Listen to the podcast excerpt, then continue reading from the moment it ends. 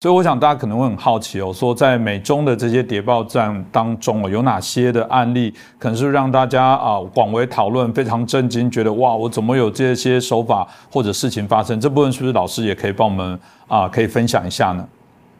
好，呃，不过我们今天时间比较短，没时间讲一大堆的间谍故事啊，我就举一个例子。呃，这起间谍案呢，是美国联邦调查局历史上规模最大的。对中共间谍的反间谍行动，这个潜艇发动机和它的螺旋桨的噪音问题，也是潜艇水下安全的关键。那本世纪初呢，中共的潜艇工厂始终没有办法解决潜艇发动机和螺旋桨的静音技术。后来，中共的潜艇在美国海军那里就有个外号叫“水下拖拉机”，就是噪音很大，很容易发现，也不难打击。但是中共后来是通过间谍解决了这个潜艇的噪音问题。这个中共间谍就叫麦大志，他的英文名字是 Chi Mark。他是从香港到美国，一九八五年入美国籍，在一家美国的国防公司担任首席工程师。到二零零五年被捕前二十多年里头，他盗窃了成百份的军事机密文件给中共，其中包括海军武器、舰艇的核子反应堆。还有潜水艇推进系统这方面的机密情报。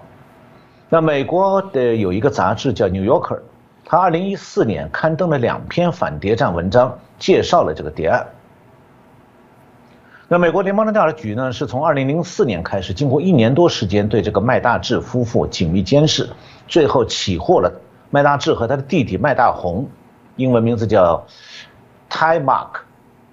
把这个一些敏感技术交给中共的证据。那后来，二零零七年三月，麦大志和麦大红被美国联邦法庭起诉，罪名是涉嫌窃取美国海军机密情报交给中国。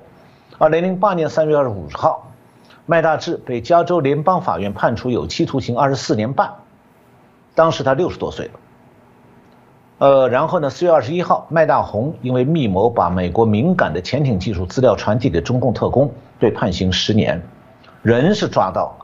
但是呢，中共还是把美国军事机密给盗走了。